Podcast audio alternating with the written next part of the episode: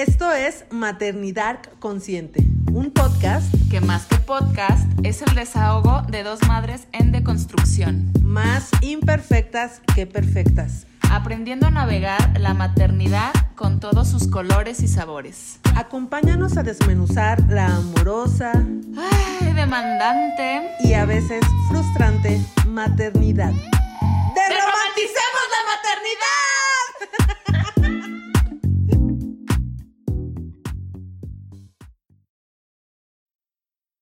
Bienvenidos amigos a un episodio más de Maternidad Consciente. Este capítulo, déjenme les cuento, que es el primero que hacemos después de haber lanzado el podcast, porque los otros cuatro los hicimos antes para tener ahí un colchoncito y que no se nos atorara el lanzarlo cada lunes. Y queremos agradecerles sus mensajes. Queremos agradecerles el que se acerquen a nosotras y que nos platiquen sus historias, que se abran con nosotros. No saben, nos tienen con la lágrima ahí en el ojo. Meli. Ay, ay, pues puro agradecimiento, de verdad. Bienvenidas, bienvenidos, bienvenides a otro episodio más. Y sí, como dice Victoria, ¿no? Se nos acabó el colchón, amigues, ni pedo. Pero sí, pues la verdad que bien agradecidas y bien honradas de pues de su apertura, ¿no? Y de que, como dice Vic, se acerquen a nosotros, a Instagram, echar un mensajito y, y abrir su corazón y compartir todo lo que se han espejeado con nuestras experiencias es algo bien, ay, pues bien bello. La verdad que justo, justo por eso lo hicimos y quisimos crear este espacio, ¿no? Para poder crear comunidad y poder saber que no estamos solas para atravesar todas estas profundidades que a veces pueden ser muy oscuras y más si las atravesamos solitas, ¿no? Entonces, pues puro agradecimiento en nuestros corazones, la verdad. Y tenemos invitada. Hoy tenemos una invitada muy especial. Es mi amiga desde hace muchos años, antes de que cualquiera de las dos atravesáramos por esto de la maternidad. Y curiosamente, creo que nuestro vínculo se fortaleció más cuando nos volvimos mamás. Mm. Ella es Sandra Mesa, bienvenida. Gracias. ¿Cómo estás, nenita?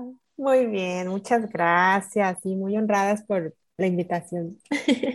Les cuento que yo la conocí hace muchos años. Ya trabajaba en la coordinación de música de la UDG, después se fue al auditorio Telmex y ¿Qué pasó, Sandra?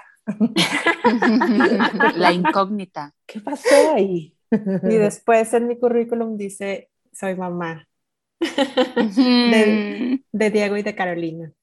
Unos hermosos.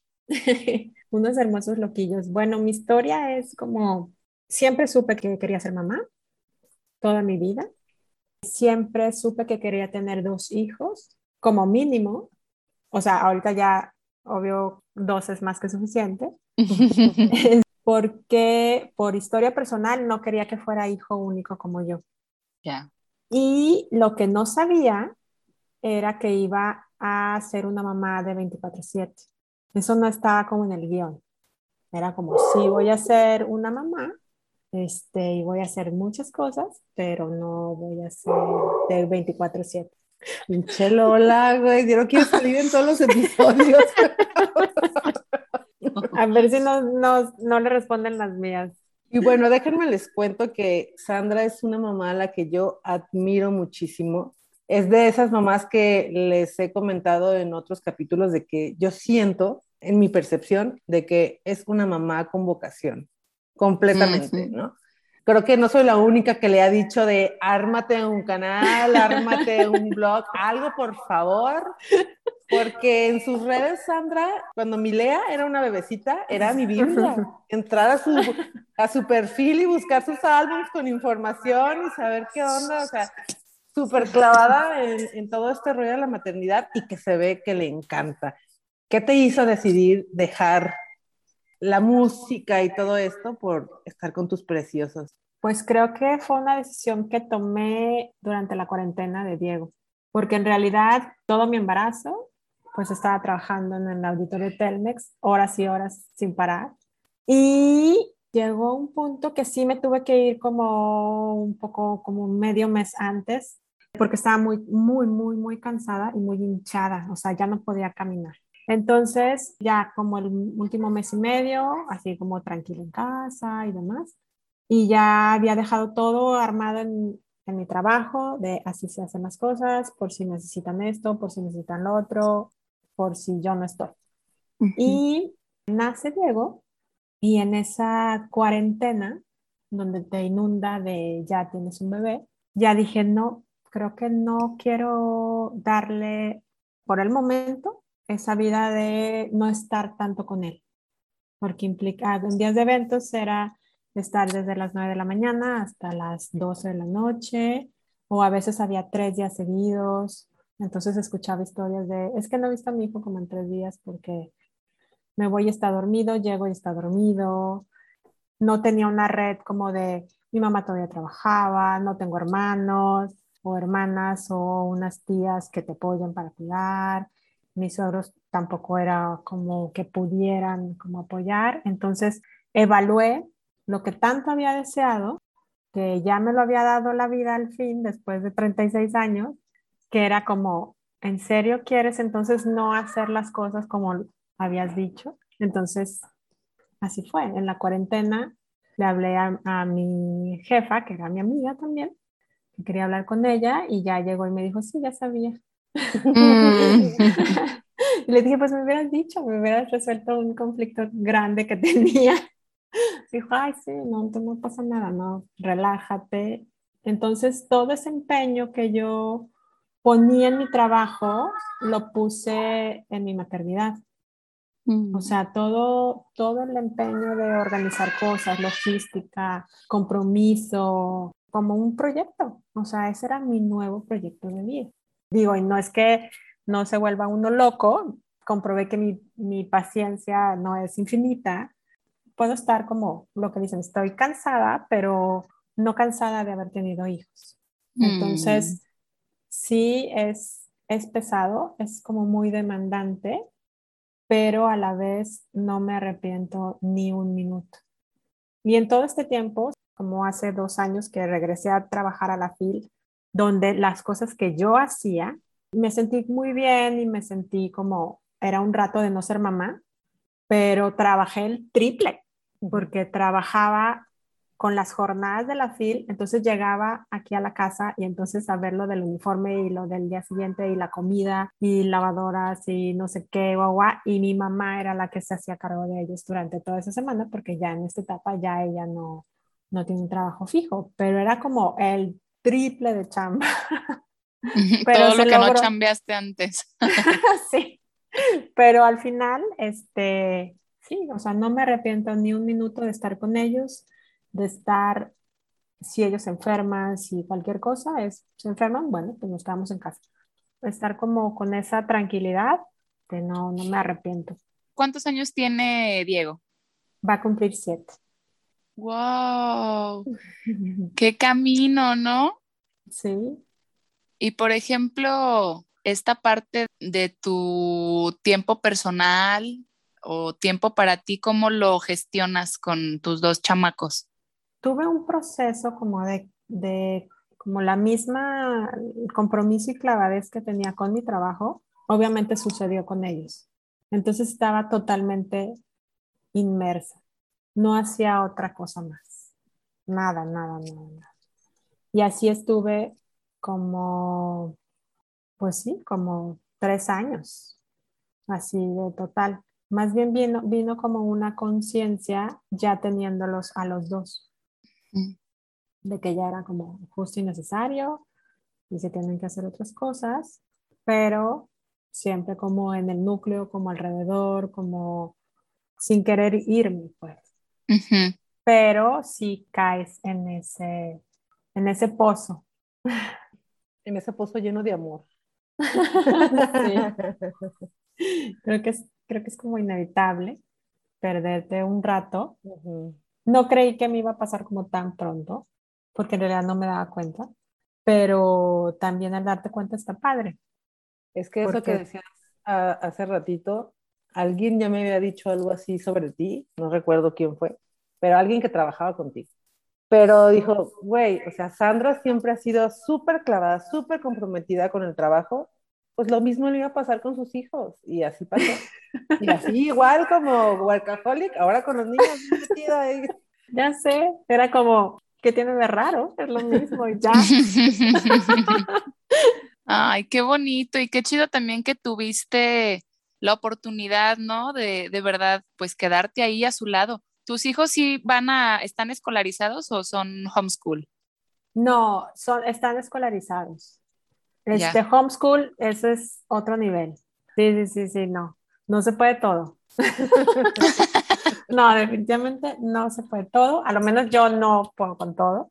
Sí, es un tema, ¿no? Muy interesante. Sí, sí que, que, también es, que también es delicado. Igual, lo mismo, o sea, como ustedes lo mencionan, realmente admiración total a quien lo logra, pero una vez escuché, creo que era Fernando Sabater, no sé cómo le preguntaron así como del homeschool, y entonces él dijo, no, porque los hijos también tienen derecho a estar sin nosotros.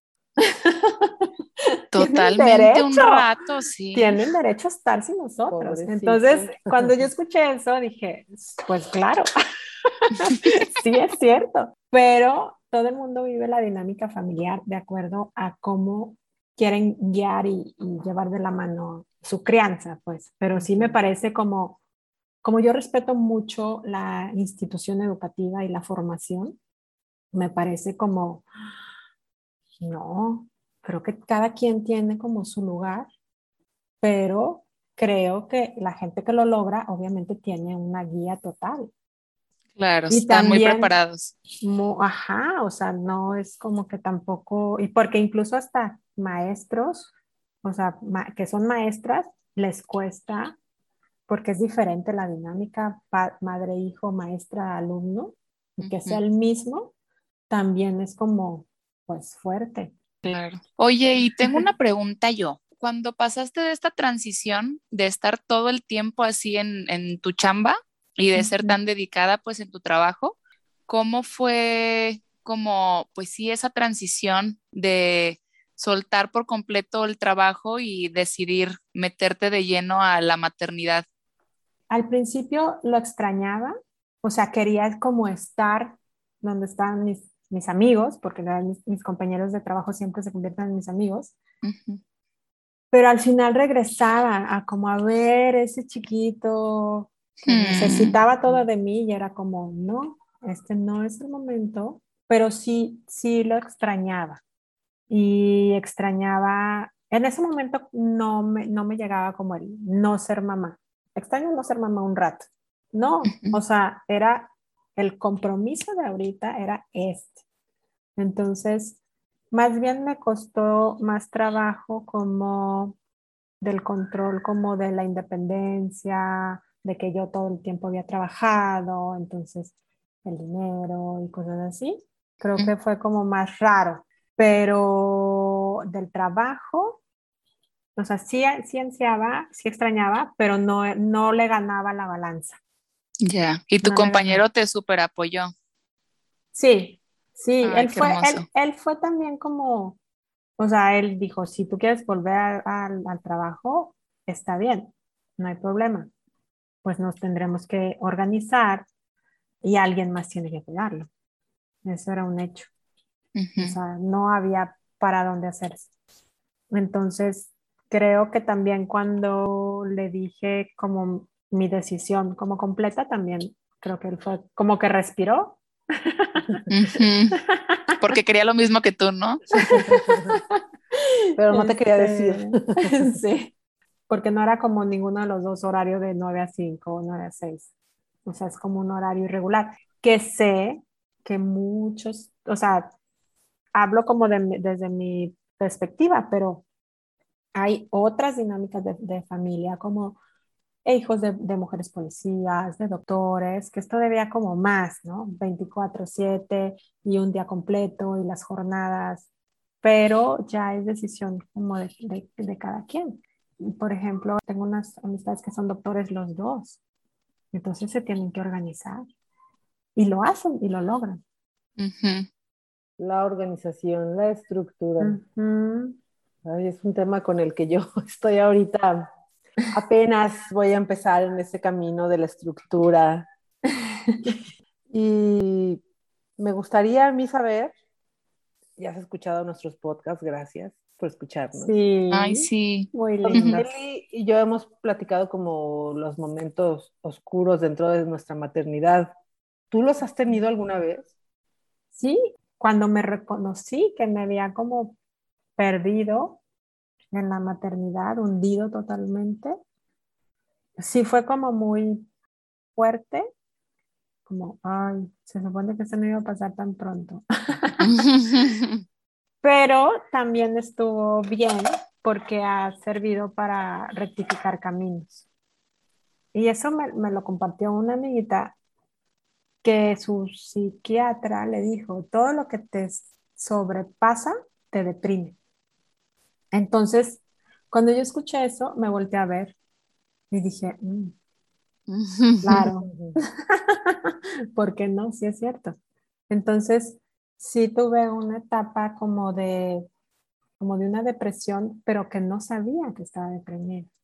Ya al reconocer y al despertar, también está padre como cambiar el rumbo para estar mejor, para ser una, una, una mamá que si estoy haciendo X tal comportamiento, donde te encuentras también repitiendo patrones, entonces vas a, vas a repetir los patrones de los cuales estás luchando o queriendo corregir o cosas así, siempre con el reconocimiento de que los papás, así como uno en este momento, está haciendo lo mejor que puede. Claro. ¿Y qué hiciste para cambiar ese, ese camino? ¿Cuáles fueron tus acciones para salir de esa depresión y, y rectificar el camino como tú lo dijiste?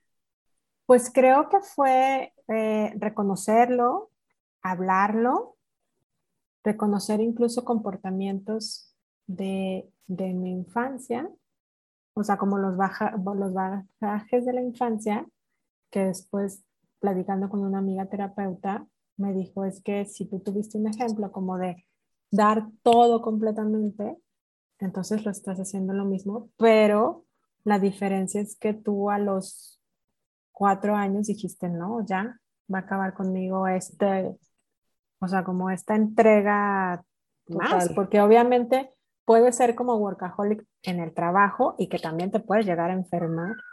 Claro. Que lo estás dando por algo externo, pero cuando lo haces con, hacia tus hijos, hacia tu familia, es como más profundo, o sea, das más todavía, porque es como lo tuyo, que es lo que a mí me pasó. Entonces tuve la reflexión, lo hablé y dije, no, no podemos seguir ese rumbo porque no sé cómo voy a terminar y tampoco está padre. Y se supone que vamos a trabajar cosas que en, en, todos estos años yo no había trabajado tampoco como persona a nivel personal. O sea, no había hecho como esa introspección hasta que ya lo ves reflejado o externado y ya dices, no. Vamos a hacernos cargo. sí. Sí, pues el primer paso siempre es darse cuenta. Aceptarlo y ya de ahí, vámonos con todo. Sí y ya vas agarrando herramientas. Claro. Pero sí, creo que el, el momento como más oscuro fue el sentirme vacía. O sea, esa fue como la palabra que, que hablé con mi terapeuta, porque ya como que había todo, entonces ya me había quedado sin nada. Mm. Entonces, que no, no, que no estaba, pues no estaba bien, y no era lo correcto también. Entonces, creo que ese fue, ese ha sido como mucho. Aparte que soy muy llorona, entonces llorar chocolate siempre me ha bienvenida hecho como mucha mucha depuración y siempre y cuando llegan así momentos de Magdalena es como me das como una intención y, bueno para mí es como muy muy liberador. Liberador sí. Y también mostrarles a tus propios hijos que también mamá llora. Reconocer que mamá se equivoca que mamá puede gritar, pero les puede decir, eh, no estuvo bien. Y entonces ellos así como, ah, ok. O sea, ellos van aprendiendo que, que no todo lo que hacemos nosotros como papás en su momento está todo correcto, que a veces nos equivocamos nos exaltamos y que ese comportamiento no está bien. Y que es válido equivocarse, ¿no? Y es válido estar triste y es válido, pues sí, cagarla, como, sí, yo me espejo mucho con eso que dices y últimamente más, que también estoy chambeando yo mis, pues, mis estructuras y mi forma de, de marcar los límites. Eso es lo que ahorita traigo ahí como entre ceja y ceja, ¿no? Con Nelly Preciosa, mi terapeuta, y de Victoria.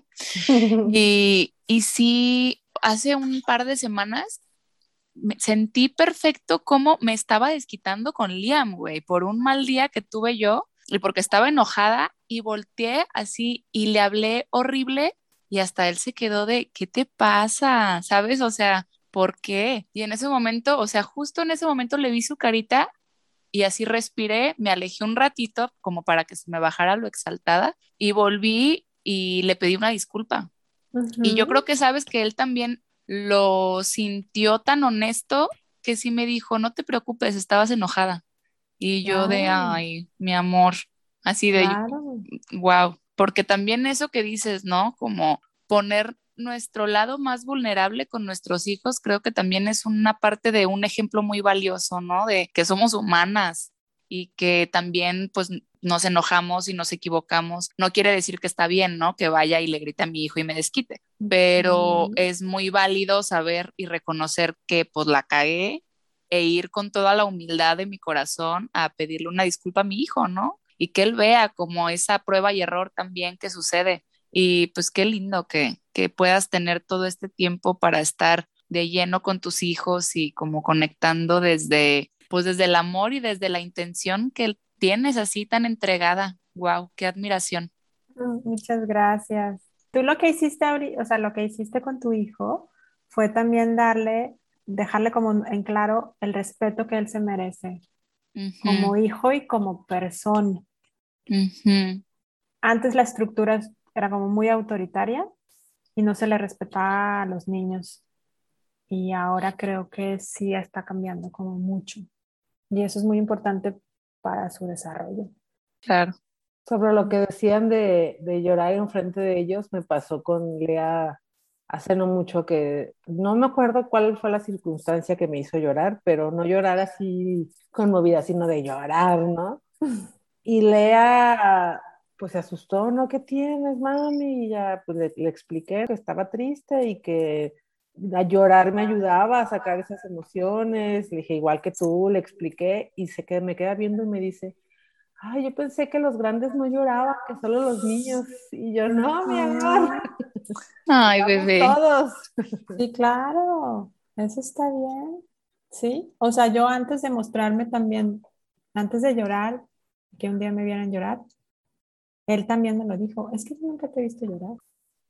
Y entonces son, creo que momentos importantes que ellos vean que, te cansas, que, que te frustras, sí. Ajá, todo. Sí, eso de la frustración es algo que nos pasa a Lea y a mí, espejito, espejito. Yo también soy como súper impaciente y ella es igualita que yo en ese aspecto. Y es algo que pues, le dije así literal de, hija, vamos a trabajar tú y yo con nuestra paciencia porque es algo que no, no lo sabes manejar aún. Yo entiendo cuando, cómo te sientes, lo sé perfectamente, pero vamos a trabajar juntas.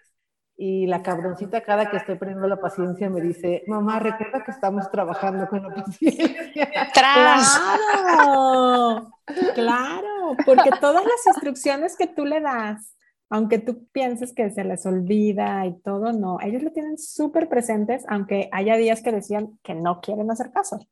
Pero en realidad todas las normas que le ponen, o sea, Carolina es también así de, mamá, es que tú dijiste que esto no se hace y esto no va aquí. Y así, entonces, ah, sí, tienes razón, se me olvidó. Oye, Bella, yo quisiera preguntarte, dentro de toda la eh, línea educativa que existe, así, ¿por qué, por cuál te fuiste? O sea, ¿Cuál sentiste que te vibró más? Porque es que hay tanta información, ¿no? Y hay tantas formas de llevar la crianza que me gustaría saber cómo, cómo fue que tú lo manejaste también teniendo como, como ese espacio, ¿no? Y que te veo y digo, claro que si eras como súper estructurada y súper clavada en tu chamba y tal, pues en tu maternidad también me imagino que fue todo un tema de preparación, ¿no? Sí, claro. Es que te digo que en realidad era algo que había deseado toda mi vida. O sea, aún sin estar todavía como en los planes de, ah, vamos a tener un hijo, yo leía cosas de maternidad, observaba a los niños, observaba a mis amigas. Entonces ya tenía como material a la hora que sucedió. Vi como muchas opciones. En nuestro caso tenía que ser laico, de una estructura pues constructivista, que no fuera tampoco estas escuelas de alto rendimiento que los traen como tortura, encontrar como un equilibrio. Nuestros inicios escolares fueron en Montessori. Ese, ese primer acercamiento con la escuela y la vida práctica y en cómo te empujan a, a una independencia de ellos, creo que es algo que sí debería hacer todo el mundo, porque te empujan a que, dicen, las ayudas innecesarias, es una de las frases. Entonces, si ya sabe hacer eso, déjalo que lo haga. Entonces, creo que para nosotros fue como de súper ayuda, porque a la hora que nació Carolina, que Diego iba a cumplir tres años, o sea, prácticamente él ya se vestía solo. Wow. Entonces era como quitarle como el peso. Y al final a mí sí me interesaba como más introducción al inglés. Entonces, como a la mitad del, del kinder, ya lo cambiamos a otra escuela que tiene el sistema Pierre Ford, también mezclado con Montessori. ¿Ese cuál es? El Pierre Ford es que le das como herramientas al niño para que él con un pensamiento, ay, como, es como una guía, pero sin forzar, respetando sus procesos. Ya.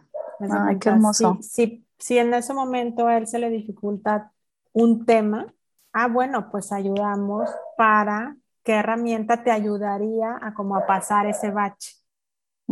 Entonces es como muy respetuoso de los, de los procesos de los niños. Es como muy personalizado, que a lo mejor a uno se le facilitan unos procesos, pero al compañerito se le dificulta, pues entonces se trabaja con el compañerito. Para mí era como muy importante que fuera también personalizada y, en, respeto de los, de los procesos de ellos, porque al final no todos crecen igual o aprenden igual. Y él se integró como muy bien a ese proceso donde ya había como un poquito más de estructura y la aceptación también como del idioma y todo. Entonces estuvo como que sí se hizo como un buen crossover. Ay, qué lindo. Ajá, sí, recomiendo una estructura así donde los integres a la vida práctica.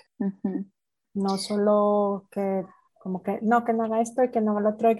No, lo se tiene que integrar a la vida, tiene que hacer esto, tiene que hacer lo otro, doblar las cosas, o sea, son como, detalles muy pequeños, pero que sí les ayuda mucho. Que marcan toda la diferencia, ¿no? Y aparte les dan autoestima. sí, es bien importante. Estuve leyendo acerca de y sí tenemos que darles pues esas tareas, ¿no? Esas maneras de también colaborar en, la familia y hacer cosas. Sí, sí, sí. Aunque estén muy pequeños, hay, o sea, como tablas que dicen de toda la tal edad, claro que es capaz de hacer esto, esto y esto y esto. Darle de comer al perro, sacar la ropa de la lavadora, o sea, cosas muy sencillas, pero que sí son capaces. Entonces, que no tendrían por qué no hacerlas, pues. Y esas tablas están en el Facebook de Sandra. ya, casi, no lo, por favor, ya casi no lo he alimentado porque ya me, luego me agarró la bola de nieve, entonces ya se me juntó todo. Pero mi intención cuando hacía esas cosas como con más frecuencia era como compartir desde mi experiencia. Pues así como, esto a mí me funciona, pero si llegas y me dices, cómo conservar la leche en los biberones y la dinámica y que el agua caliente y no sé qué, no tengo ni idea, pues, o sea, no, no domino todos los temas, pues, yo solo lo que a mí me tocó vivir. Claro. Yo quería hacerte una pregunta con respecto a las herramientas que te ayudaron a atravesar por, o que te están ayudando incluso ahora a atravesar pues la crianza, ¿no? Ya sean libros o podcast también o algo que, que nos puedas recomendar a nosotras y nuestras radioescuchas para podernos apoyar, ¿no? Porque creo que es bien importante como acompañarnos de contenido así de valor que nos ayuden a pues a darle apertura a toda la, la educación. Creo que el, el, primero que leí se llama Carlos González, que es español. Y él es un psicólogo, pedagogo, que te explica cómo coincidí mucho como en sus pensamientos y lo que compartía sobre el respeto hacia los niños y la crianza respetar sus tiempos, respetarlos a ellos como personas, desde cómo es el comportamiento con ellos, como las bases de la crianza respetuosa. Y él hacía como mucho énfasis, de las cosas que se me quedaron como grabadas fueron dos. Una que decía que en su casa, él, él había vivido una infancia, dice, no de lujos ni nada, pero con unos papás siempre presentes. Mm. Entonces, que eso es algo que le había marcado Totalmente.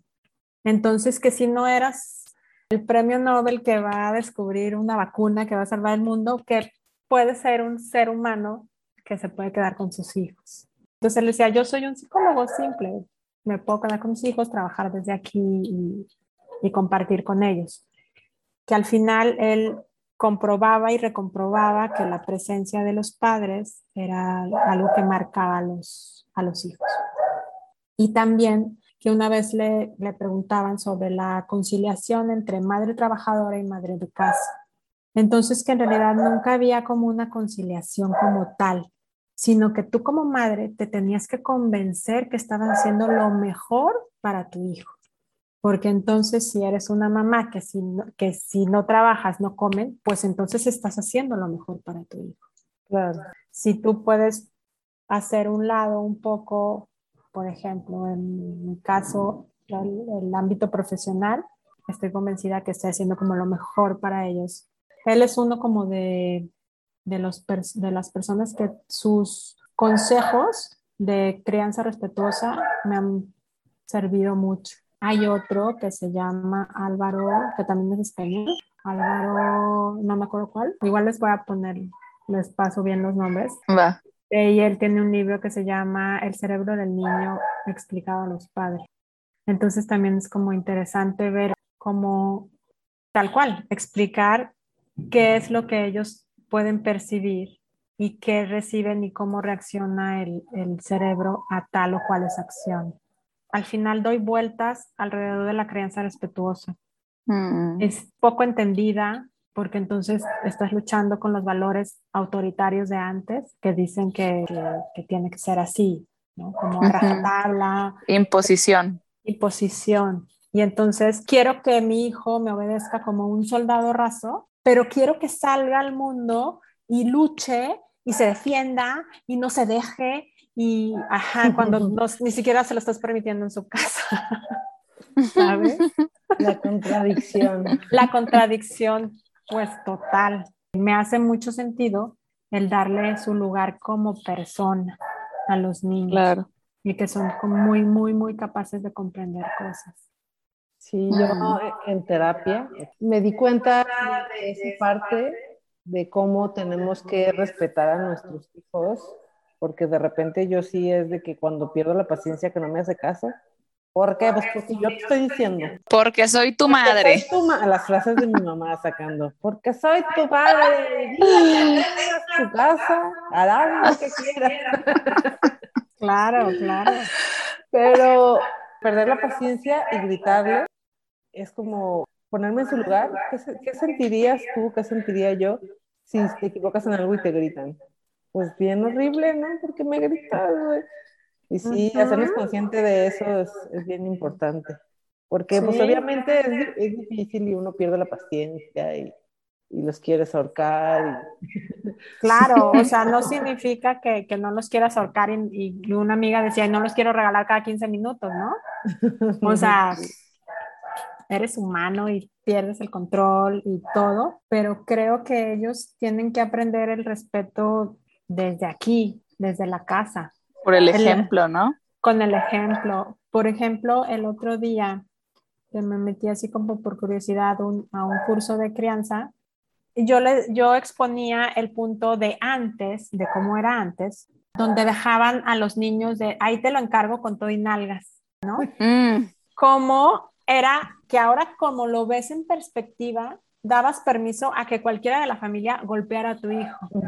Y ahora que no es de que, ay, es que ahora nada, es que ahora no les puedes pegar, no sé qué. Y entonces dices, es que no es que antes estaba correcto, era incorrecto. ¿Por qué? Porque primero era un golpe y después podría venir un abuso. Pero como tú estabas como dado con la familia, pues te aguantabas. Te aguantabas, ¿no? Y, y, tampoco no es algo que yo haya vivido como tal, afortunadamente, pero lo vi mucho, lo vi mucho alrededor donde los golpeaban y, y la mamá así como un poco como, como torturadora dentro de su frustración y lo cual a mí no se me hace como padre. Pero antes así era y las frases que, que yo les digo, no significa que si así se hacía antes, significa que era correcto. No, porque después ese niño golpeado permitía que su pareja le gritara, que su pareja lo golpeara. O sea, todo eso que conlleva tener esa percepción de violencia alrededor tan arraigada, ¿no? Y tan permitida. Tan arraigada y tan permitida. Normalizada. Ajá, y tan, a mí me golpean y mira cómo estoy, esto es perfecto. Es no, pero bueno. clásico, ¿no? pues no, pero bueno, si tú lo dices, pues, pues bueno, pues tú, ¿verdad? no, no sé. Me parece como, como bien, porque son seres humanos que tienen que aprender el respeto. Claro. Y que también pueden estar nerviosos como nosotros, tristes, o sea, todos los sentimientos que nosotros sentimos a lo largo del día y a lo largo de los días, donde un día no estás de humor, un día estás alegre, o sea, todo eso también a ellos les pasa. Y más en todo este numerito que estamos viviendo, entonces. Claro, lo mínimo que podemos hacer es estar ahí para ellos, ¿no? De una manera respetuosa. sí, no hay más. Y también yo aprendí, ya siendo como mamá y también es, observando incluso los comportamientos ansiosos que reconoces en ti y luego los reconoces en ellos, también a, a no juzgar afuera cuando hay un niño ruidoso, cuando hay un niño que está haciendo, que a lo mejor está en crisis. O sea, todo el mundo cree que todos son berrinches, pero en realidad pueden ser crisis que tú no ves. O sea, el autismo no se ve, el Asperger no se ve solo ven unos niños que están haciendo un berrinche. Y la verdad es que en esos momentos esa mamá no necesita una mirada juzgadora y de, ah, ya lleves ese niño, no sé qué, no, necesita un abrazo y una palmada y no te preocupes por todos los de alrededor. Entonces, al final, sí tienes como una, una conciencia y empatía. Empatía, exactamente. Mm. Sí, Qué hermoso. Por eso, por eso creo que es bien importante que todo mundo sepa estos temas, no nada más los que tienen hijos, ¿no? Para que sepan el contexto de lo que implica llevar la crianza de un ser humano y que tengan empatía en los procesos de cada quien. Sí, claro. Y, y más en la actualidad, donde estamos viviendo en un mundo donde no quieren niños alrededor. sí. Entonces, digo, se respeta lo que decida cada quien, pero también es lo mismo, es, el respeto del otro lado. Recordar que todos somos niños. Ah. Son niños siendo niños. Ajá. Aunque digo, yo estuve en ese lado también. Yo era alguien que no quería tener hijos y también era un poco anti niños, ¿no? De, no sé, viajar en el camión con un niño llorando y así, así es difícil también estando del otro lado, si siendo papá es difícil soportar los berrinches de tus hijos, ahora niños que ni al caso, pues sí, también es algo difícil, pero pues hay que ser empáticos y darnos cuenta que los adultos somos nosotros, nosotros podemos lidiar con nuestras emociones y ser pacientes y respirar y te pones el audífono o lo que sea, pero es un niño, no sabe cómo lidiar con lo que está sintiendo. Vuelvo a lo mismo, es importante que sepan cómo van estos procesos para generar empatía. Sí, ahora nosotros somos los adultos. O sea, ya fuimos los niños, ahora nosotros somos los adultos que nos tenemos que, que controlar y explicarles qué pasa si ellos no identifican la emoción o tienen una mala reacción a la emoción. Claro. Mm, empatía para todos, por favor. Sí, claro. Ay, nena, pues me encanta que abras tu corazón con nosotros y nos cuentes de una mamá como tú, que sí tiene esa vocación de mamá y que siempre quiso ser mamá, que también tiene sus lados oscuros, que también pasa por sus momentos donde sin darse cuenta de repente se pierden todo ese amor y esas responsabilidades y que hay que estar siempre observándonos y, y en contacto con nosotras mismas para cuando nos vayamos por otro lado, detectarlo y cambiar el camino. Sí, claro. Es que ya que tomas conciencia, ya sabes que si vas como para esa puerta otra vez, ya sabes que es esa puerta. Entonces ya dices, no, no, no, no, no. Por ahí no. Ajá, pero eso es porque ya, ya la identificas. Ay, sí, Bella, muchísimas gracias por habernos acompañado en este episodio. Tenemos muchas ganas de, de platicar contigo justo por esta parte, ¿no? que a nosotras nos costó y nos cuesta, así como entregarnos a nuestra maternidad. Y eso no quiere decir que no amemos con toda nuestra alma a nuestros hijos, pero hablar con alguien que así se le desborda la maternidad y que es una vocación al final, es, es muy bello. Muchas gracias por venir aquí a abrir tu corazón con nosotras y a compartirnos ¿no? las herramientas que tanto bien te han hecho para contener tu crianza. Ay, muchas gracias. Y yo al escucharlas, como del otro lado, me hace también comprender cosas que al final es, es lo mismo, o sea, respetar sus, sus sentires y que, que, también está bien que no sea totalmente todo. La importancia de la empatía, de que todos tenemos procesos diferentes. Diversidad. Sí, diversidad. Sí. por eso no queríamos así que pura oscuridad, pura oscuridad. No, vamos a invitar a Sandra, que ella sí le nace muy cañón la maternidad, para pues, mostrar diversidad de maternidades. Sí, pero aun cuando es desbordante, también lloras y te entristeces y te desbordas, pero si vuelves al centro, que cuál es el objetivo y cuál es la razón en la que estás ahí, y vuelves a refrendar, entonces creo que está bien, que estás en el camino correcto. Cuando no refrendas, entonces hay que hacer los cambios que te hagan estar bien para hacerlo. Creo que lo, lo que compartiría al final es, aunque nos cueste mucho o poco trabajo, sí es algo muy impactante en tu vida convertirte en madre. Y es una fortuna para quienes lo deseamos por mucho tiempo y no pasaba. Y también hay personas que lo desean y no va a pasar. Entonces creo que hay que valorarnos y dar el reconocimiento y las palmaditas a todas las mamás que hacen su mejor trabajo.